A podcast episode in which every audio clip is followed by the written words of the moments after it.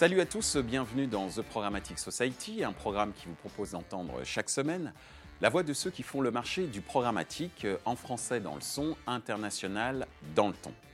Une émission soutenue par Bayer Media Développement et Ligatus avec pour partenaires médias CB News, Redcard et pour partenaire opérationnel Smile Wanted. Ce contenu est accessible également en podcast sur les principales plateformes d'écoute. Cette semaine, notre thème est le suivant. Le native advertising est-il un format premium? Le native advertising est considéré par beaucoup comme le format publicitaire le plus en phase avec le fameux respect de l'expérience utilisateur, mais pas seulement. Selon BI Intelligence, le native advertising représentait 20% du marché display aux États-Unis en 2014 et a certainement atteint 50% en 2018. Un chiffre sans surprise au regard de son efficacité publicitaire, 71% de taux d'identification avec la marque, contre 50% pour les bannières, 32% d'intention de partage contre 19%, un taux de clic de l'ordre de 1% sur la plupart des campagnes, parfois beaucoup plus. Le format native advertising est donc aujourd'hui un format incontournable. Pour en discuter, Elodie Dratler de Ligatus, Fabienne Marquet de Bayer Media Développement, Charles Duquesne de Verizon Media, Guillaume Lafont de Powerspace. Bonjour à tous, bienvenue sur euh, The Programmatic Society. Aujourd'hui, nous allons parler de native advertising et notamment s'interroger sur euh, l'émergence de ce format et du statut euh, de ce format, notamment en tant que format premium. Mais pour commencer, d'après vous, est-ce que vous pensez que le Native Ads est en train de devenir le format publicitaire digital standard? On va commencer euh, par toi, Elodie. Bonjour Michel. la question se pose effectivement. Euh, sûrement parce que euh, ce format qui était un nice to have devient euh, un must have au regard, je pense, des usages, du changement des usages et de l'adoption du mobile, au regard certainement aussi de, du niveau d'attente des publishers, parce qu'ils ont quand même un enjeu, on en parlera tout à l'heure avec Fabienne, mais des enjeux de rétention d'audience et aussi de monétisation d'audience. Voilà, au regard aussi des annonceurs qui ont bien compris qu'aujourd'hui, si ils n'employaient pas le format correctement. La première des réponses qu'ils avaient, c'était un bon renvoi adblock. Et, euh, et voilà, donc je pense qu'on a atteint un niveau en fait de seuil d'autolérance qui fait que ce format-là devient aujourd'hui plutôt standard dans, dans la manière euh, qu'il a d'adresser correctement le marché. Merci Elodie, puisque tu parlais justement des, éditeurs. Fabienne, tu es représentante euh, ici même des éditeurs, puisque tu travailles pour Bayer Media Développement. Quel est ton avis sur justement cette standardisation euh, du format euh, euh, Native Ads? Alors, juste une petite rectification. Je, Bayer Media Développement, c'est une régie publicitaire, donc c'est une entreprise de conseil et d'activation publicitaire. On représente effectivement des éditeurs. alors, j'ai une notion un peu différente sur la standardisation. Je considère que le Native Ads, c'est un emplacement plutôt premium et que sa standardisation équivaudrait aussi à une baisse de valeur et peut-être à un petit problème en termes enfin, vis-à-vis de l'utilisateur, mhm. donc de l'expérience utilisateur. Euh, donc voilà, donc j'ai un sujet sur euh, cette notion précisément, mhm. et je serais plutôt, j'aurais plutôt tendance à rendre cet emplacement plutôt euh, un, être un emplacement premium plutôt qu'un emplacement standard. Merci Fabienne. La parole cette fois-ci, on va dire à, aux technologies qui fournissent ce type, ce type de format. Avec toi, Charles. Bah, déjà, si on regarde les chiffres, effectivement, on peut se rendre compte qu'en termes de part de marché, ça représente quasiment la moitié des investissements digitaux, donc si on élargit le native au sens large. Euh, et après, je pense que ce qui est intéressant, c'est qu'on parle de standardisation, euh, c'est que ça répond à plusieurs enjeux. Déjà, euh, on a une notion de coût qui est encore intéressante, un peu comme l'était le display il y a quelques années.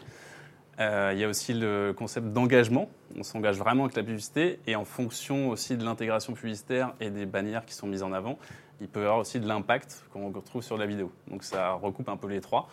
Et c'est aussi pourquoi bah, je pense que de notre côté, on a des campagnes qui sont très performances et peut-être des campagnes très branding également. Donc c'est un des rares formats qui permet un peu d'allier les deux.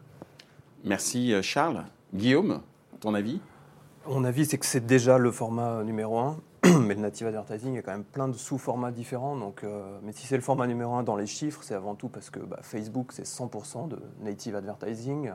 Euh, Google euh, Search, même à la base, selon l'IAB, c'est du native advertising. Donc oui, c'est vraiment le, déjà aujourd'hui le plus gros format, ça c'est évident. C'est-à-dire qu'on faisait du native advertising dès 98 pas sans le savoir à peu près, hein, puisque effectivement l'achat de mots-clés, c'est une sorte, c'est pas une sorte, c'est du native advertising. Après pour les médias hors GAFA, on va dire qu'il y a tout ce qui est recommendation widget et in-feed advertising. Je pense qu'on peut se limiter à ça, et ceux-là, oui, ils sont quand même en forte progression.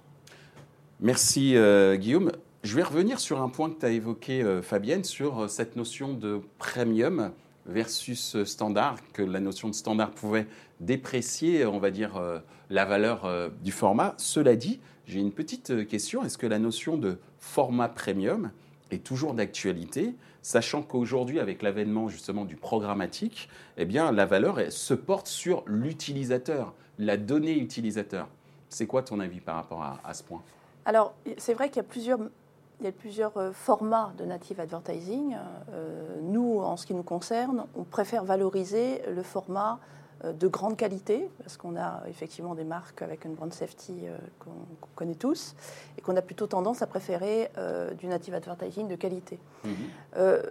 effectivement, lorsqu'on va voir des annonceurs, on est plutôt, on, on, essaie de les accompagner le mieux possible et on travaille la stratégie de contenu avec eux, parce qu'on est aussi, euh, on est aussi en capacité de pouvoir euh, créer du contenu. Mhm. On l'a fait dernièrement avec une marque de cosmétiques. Euh, donc on, nous, on se focalise là-dessus. On se focalise sur la qualité du contenu, intégré dans un environnement de très très grande qualité rédactionnelle. donc on, a tendance à, dire, à se dire que on préfère du native advertising, alors premium est un mot galvaudé, mais de très grande qualité, avec une excellence euh, éditoriale, avec une vraie stratégie de contenu, plutôt qu'une standardisation. Néanmoins, mhm. sur nos sites, nous avons du native advertising qui est du native advertising standard. Et que tu ne qualifierais pas pour le coup de premium. Est-ce que ça, on pourrait dire que entre guillemets, si on devait qualifier entre le native advertising standard, comme je l'ai dit tout à l'heure, le native advertising premium, on est plus proche du brand content quand on veut parler de premium ou, pas du tout? Non, c'est enfin euh, oui et non, c'est-à-dire qu'après la définition du brand content et du native advertising, et, pour moi c'est la même chose. est. Pour moi c'est la même chose. Hmm. Euh, après, il faut que ça soit identifié comme un espace publicitaire. Et ça, c'est une notion importante aussi. Merci Fabienne. Guillaume? C'est vrai qu'il y, a vraiment une échelle dans le native advertising, encore plus que dans les autres formats, je pense. C'est vrai que d'un côté, on a tout ce qui est OPSP, donc ce dont vous parliez, qui est probablement le, top du top. C'est extrêmement cher pour les annonceurs, c'est extrêmement qualitatif. Et puis de l'autre côté, on peut avoir évidemment des, des reco widgets dans des sites euh, pas très euh, les fameux formats on va en, dire, bas, en bas de page qui sont parfois très qualitatifs parce que mm. le même format selon la régie selon le website etc ça peut être très très différent mais il y a vraiment une échelle qui n'a rien à voir dans le native advertising merci euh, Guillaume Charles? Bah, déjà, comme disait Elodie tout à l'heure, il y a le phénomène des adblocks qui est très important. Donc je pense que c'est une des manières d'y répondre avec un format, on va dire, un premium. Et euh, bah, un chiffre, euh, il y a 20 millions de personnes en France qui utilisent un adblocker. Donc si on n'utilise pas des sites, des formats premium sur des sites premium, c'est sûr qu'on se tire un peu une balle dans le pied. Et c'est vraiment une manière d'y répondre. Euh, typiquement, aujourd'hui, chez nous, je pense que c'est un peu, on fait un peu tous la même chose. Il y a un gros travail côté de l'équipe publisher, mhm. c'est-à-dire les gens qui vont chercher des nouveaux sites sur lesquels diffuser. On travaille vraiment main dans la main avec l'équipe commerciale pour avoir les meilleurs sites à mettre en avant avec les meilleures intégrations publicitaires. C'est vraiment gagnant-gagnant et c'est comme ça qu'on va pouvoir gagner de nouveaux clients. Alors on va dire que ce qui premiumise entre guillemets le native advertising, c'est le contenant mais bon, côté éditeur, c'est aussi le contenu. Hein, et ce sera la troisième question que je poserai tout à l'heure. Elodie, justement, sur cette notion euh, de euh, premium, est-ce qu'il est toujours d'actualité Est-ce que cette notion est toujours d'actualité compte tenu de l'émergence du programmatique, comme je le disais tout à l'heure, qui s'oriente vers la donnée utilisateur et qui valorise donc l'utilisateur? Euh, bah, plus que jamais, j'ai envie de dire plus que jamais. l'environnement auquel tu fais allusion, c'est l'environnement GAFA versus quelque part marque média.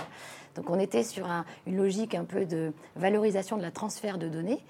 Euh, c'est le business model des GAFA. ils travaillent là-dessus. Donc, comment est-ce que je la capte, la donnée, comment je la valorise? Mmh. Et puis, euh, euh, il y a tout le serviciel qui est autour de ça, qui fait qu'à un moment donné, pour un annonceur, c'est bien rentable de faire une acquisition d'audience sur un, environnement social que sur une marque média. Le problème de l'environnement social, et ce matin, en venant j'écoutais Europe 1, euh, apparemment, il y a une, orchestration de la loi qui tend à euh, condamner tout site ou tout utilisateur qui ne retirera pas dans la journée une annonce antisémite, raciste, etc. Il a un jour pour le retirer et, la, loi disait le retirer sur un réseau social.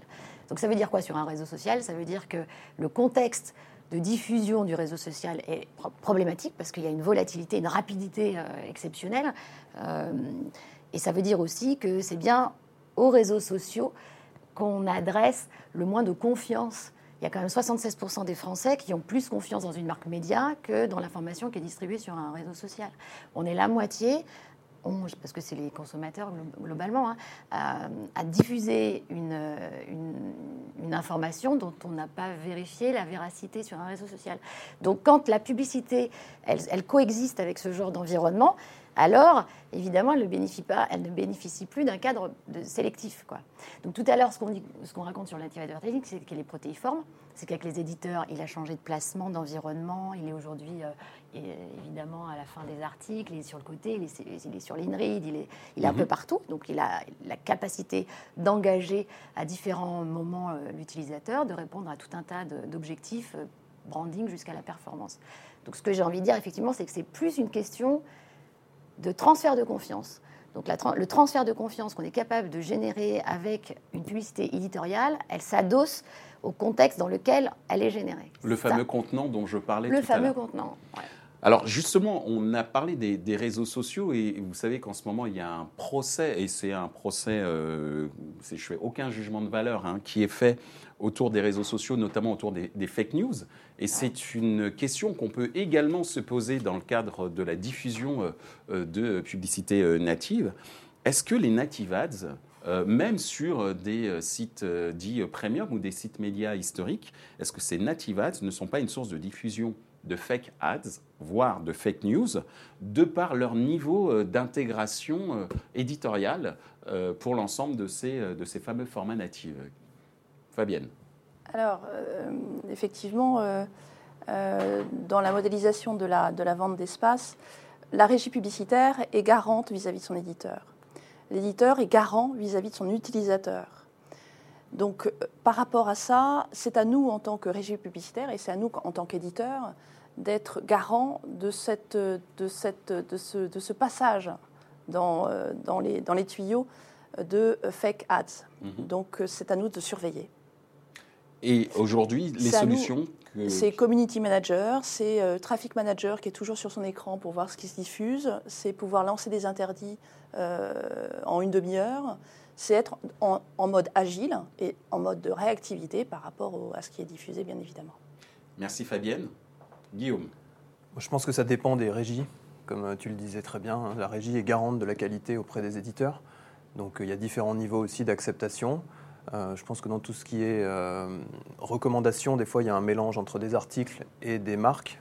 Et certaines régies euh, internationales ou étrangères, des fois, peuvent avoir peut-être aucune limite dans le, dans le type de contenu qu'ils vont diffuser. Après, dans des régies un peu plus premium, je pense qu'il n'y a, pas de fake news, ça c'est sûr.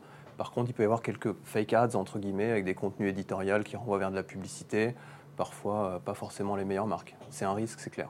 Et il faut absolument, dans le format, que la mention publicité sponsorisée soit quand même clairement visible. Ça, c'est vraiment une des spécificités, enfin une des spécifications qu'il faut respecter.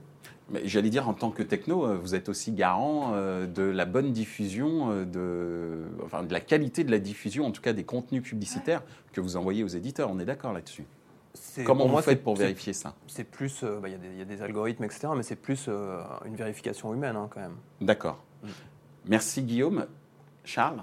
Bah, effectivement, je pense que c'est gagnant-gagnant, comme je disais tout à l'heure. C'est si on veut, enfin si la régie veut avoir de nouveaux annonceurs de qualité, euh, il faut pouvoir mettre en avant bah, les sites sur lesquels on diffuse et la manière de, laquelle on diffuse. Enfin, il faut que ça soit vraiment une belle intégration publicitaire, que ça se fonde dans le contenu, mais en même temps, effectivement, qu'on distingue vraiment la publicité du contenu éditorial.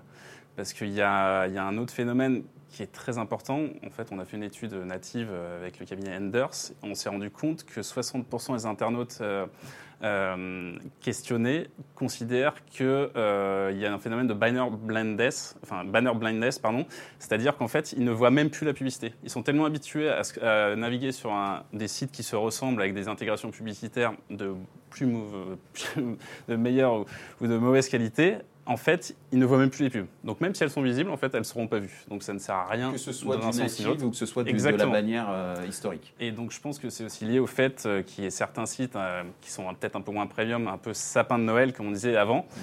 Et que je pense que c'est surtout ça qui, sur lequel il faut jouer en mettant en avant les intégrations publicitaires natives de qualité qui se fondent vraiment dans le contenu éditorial. Merci Charles. Elodie avis? Non, mais je rebondis là sur ce qui a été dit justement sur l'engagement.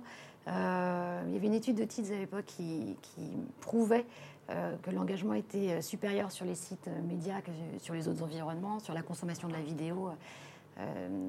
Il y a une chose aussi qu'il faut peut-être regarder, c'est par le prisme de l'annonceur. Donc mmh. nous, on est évidemment ici plutôt régie, on est garante des éditeurs avec lesquels on travaille.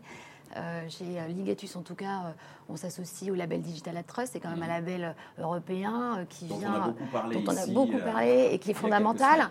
Et, dans la semaine, on a tous vu lundi avec 15 très grands annonceurs qui s'engagent à investir sur les environnements Digital at Trust. Donc ça, c'est une très bonne nouvelle. L'autre côté, il y a les annonceurs qui sont quand même, en tout cas des grands annonceurs qui sont dans des démarches RSE. les démarches RSE, c'est comment est-ce qu'à un moment donné, ils peuvent être sûrs de la réputation de leur marque, sachant qu'elle compte pour 25% de la valeur de la société. Tu peux nous rappeler ce que c'est que RSE euh, la démarche RSE, c'est les démarches de responsabilité sociétale de l'entreprise. Donc comment est-ce qu'une entreprise euh, fait en sorte de vérifier que ces valeurs sont bien transmises sur les lieux euh, d'amplification publicitaire, c'est-à-dire mmh. est-ce que lorsqu'elle prend la parole en, publicité, est-ce que ça correspond bien à ces valeurs? Donc là, là c'est très très important pour elle qu'elle puisse maîtriser le contexte de diffusion, sachant qu'on en parlait donc à l'instant, la réputation, c'est un asset très mhm. important. Euh, et, sachant également que la moitié des Français considèrent qu'une publicité, en tout cas un annonceur, est d'accord avec le contexte de diffusion dans lequel il passe. Donc il y a une, espèce de, confusion des genres. C'est comme s'il validait. De plus, euh, de plus en plus forte, de plus en plus exprimée via Digital at Trust, etc. Voilà, D'avoir un contexte de diffusion qui soit euh, entre guillemets, euh, suffisamment euh, premium. Congruent, en, tout, cas, entre. ne soit pas dangereux pour la réputation de la marque et que la marque ne soit pas associée, si le contenu n'est pas forcément très valorisant, qu'elle ne soit pas, enfin, qu'elle ne, ne, soit pas victime d'une mauvaise réputation potentielle. C'est ça. Alors, on en arrive à notre dernière question. De plus en plus, les utilisateurs exploitent les newsletters. C'est peut-être d'ailleurs le dernier élément de contrôle de la part d'un éditeur pour diffuser son information, puisqu'on a vu que beaucoup, beaucoup d'utilisateurs exploitaient les réseaux sociaux euh, pour accéder euh, à l'info. Et donc, ma question est, devant cet engouement, on voit également de plus en plus de native advertising intégrés au sein de, ces newsletters. Comment on peut expliquer euh, ce phénomène? La parole à toi, Guillaume. Avec un peu plus de recul, avant les utilisateurs, il y a les éditeurs qui reprennent vraiment, qui réalisent vraiment l'importance de la newsletter. Ça, ça vient clairement de Facebook. Il y a 10 ans, ils ont tout mis sur Facebook, euh, de par la facilité, de par le reach. Et c'est vrai que des changements d'algorithme du jour au lendemain les ont énormément impactés. Donc ils s'en sont rendus compte petit à petit. Euh, on a énormément investi, on a 3 millions de likes, et finalement, ça nous rapporte plus trop de trafic. Donc ils sont tous revenus petit à petit, plus ou moins rapidement. Hein. Les plus gros sont les plus lents à y revenir, mais sur la newsletter. Évidemment, pour la data, ça leur permet d'avoir des centaines de milliers, voire des millions d'utilisateurs où ils ont leur propre data, ils peuvent avoir des contacts auprès d'eux. Et en plus, le format, ensuite, le format newsletter, qui est quand même vraiment un format euh, très qualitatif. Euh, sur mobile, c'est vraiment un format intéressant. Avant, de monétiser, juste pour diffuser du contenu. En fait, c'est un petit peu comme euh, une newsletter, c'est un peu comme une homepage. C'est un résumé, carrefour d'audience extrêmement premium. Et les utilisateurs qui sont abonnés aux newsletters sont clairement extrêmement engagés. Je pense que tous les éditeurs le voient en termes de trafic, de pages vues générées par la newsletter. Donc ensuite, à partir du moment où les newsletters commencent à générer euh, beaucoup d'audience, évidemment, on peut parler monétisation. Les éditeurs l'ont souvent monétisé, mais sans techno, parce qu'il n'y a pas de techno qui existe. Les ad serveurs sur le marché ne, fonctionnent pas sur les newsletters. Et donc nous, c'est vrai que c'est dans ce cadre-là qu'on s'est développé, euh, qu'on a lancé une techno il y a, il y a bientôt 4 ans pour faire du native advertising dans les newsletters. Merci Guillaume. Fabienne, en tant que représentante euh, d'un éditeur ou de plusieurs éditeurs même. Oui, tout à fait. Alors, c'est vrai que nous avons un volume très important de newsletters que nous adressons donc plusieurs fois par semaine sur, sur des thématiques ou sur de l'information généraliste. Euh, il est vrai que le native advertising, pour l'instant, est intégré sous la forme d'opérations spéciales, mhm. euh, donc intégré dans, une, dans le cadre d'une solution de communication, on va dire, ad hoc. Euh, mais je, je, trouve ça plutôt très intéressant comme formule. Tu Alors, as bien fait de venir, Guillaume. Tout à fait. Donc, je suis ravie de te rencontrer. Après, c'est vrai que euh, j'ai un, exemple en tête, qui est un exemple intéressant, euh, qui est WeChat. Mmh. WeChat et sa manière d'adresser le native advertising, soit sous forme de newsletter, soit sous forme d'information en continu. Un utilisateur est exposé deux fois par jour à un format native ad. Deux fois, deux fois par jour, c'est très peu. Hein, donc c'est une, valeur, euh, c'est, une valeur très très importante pour les marques qui communiquent. Et ce qui est intéressant, c'est que ce que j'ai constaté, c'est la créativité qu'il y a à l'intérieur de ce format Nativade, qui existe relativement peu en France et qu'on pourrait exploiter justement dans le cadre de newsletters, avec du format vidéo, avec du format avec des jeux, avec euh, des interactions avec le public, etc. En tout cas, une forme de communication plus engageante et plus stimulante et inspirante pour l'utilisateur. Merci Fabienne. Charles, quel est ton avis euh, justement par rapport à l'engouement autour des, newsletters, euh, c'est-à-dire l'engouement euh, des éditeurs pour intégrer du native ad au sein des newsletters? Je pense que c'est un peu le même phénomène que sur les sites internet et même sur le print. Hein. L'annonceur a toujours envie d'être bien intégré à côté d'un contenu de qualité. Donc si on peut faire ça dans les newsletters, c'est vraiment le, pendant, euh, les penchants de, ce qui est fait sur les sites internet. Donc je pense que c'est tout à fait logique et ça permet d'avoir un engagement encore plus fort avec la marque. Donc euh, je pense que ce n'est que le début. Merci Charles. Elodie, ce sera pour toi le mot de la fin, puisque nous en sommes à notre dernière question. Euh, alors pourquoi est-ce que le Native Ads est de plus en plus euh, un accélérateur, je dirais, de, de monétisation? Parce que euh, du côté des newsletters notamment. Ouais, au sein des newsletters. En fait, la newsletter, c'est peut-être l'un des territoires où l'éditeur peut récupérer son autonomie. Donc, en parlais tout à l'heure là par rapport aux audiences issues des réseaux sociaux. Là, au moins, il est sur un actif qui lui appartient. c'est le truc de la rédaction. Donc euh, la rédaction vient faire le travail de sélectivité de l'information.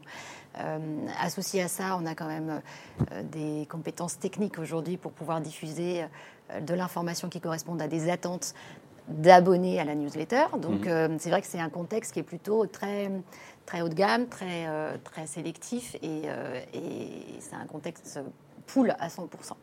Euh, donc ça, c'est la première des, réponses. La, deuxième réponse, c'est que ça reste un feed, hein, quand même, une newsletter. Hein. Ça commence par en haut, ça se lit en bas, c'est un feed. Donc on va dire la, nature même du native advertising colle complètement euh, à la manière qu'on a de découvrir de l'information. Euh.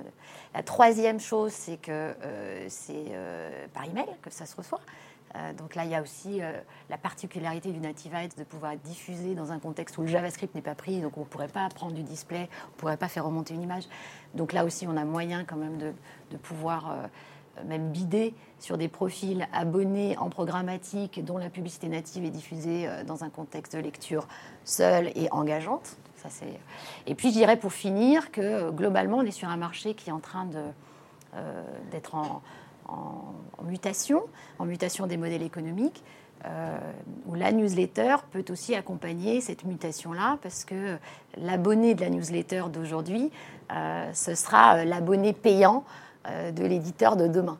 Euh, c'est quand même les profils les plus à même de faire le churn. Dans beaucoup, euh, pour beaucoup d'éditeurs. Hein. On a vu les chiffres d'abonnement du Monde ou même de Libération bah, qui ont explosé. Euh. Exactement.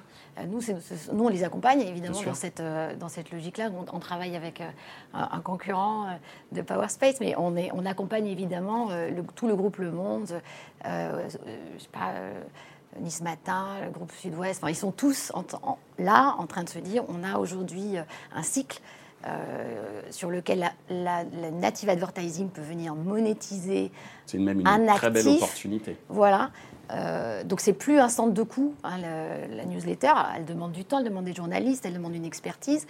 Aujourd'hui, on peut la rentabiliser avec de la publicité, accepter.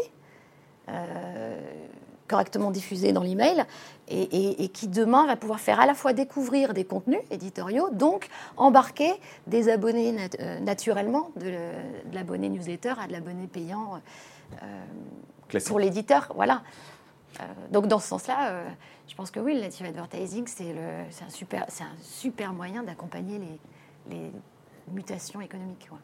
Alors, mutation économique, mutation des usages. Donc, on a dit euh, le native advertising, c'est incontournable. Donc, messieurs les annonceurs, mesdames les annonceurs, ou messieurs qui travaillent pour les annonceurs et mesdames qui travaillent pour les annonceurs, n'hésitez plus, faites du native advertising et mesdames et messieurs les éditeurs, exploitez euh, ce format pour euh, justement aller euh, vers cette fameuse quête de l'expérience utilisateur respectée. En tout cas, c'est ce qu'on a essayé de vous démontrer à travers cette émission. Donc merci pour votre participation.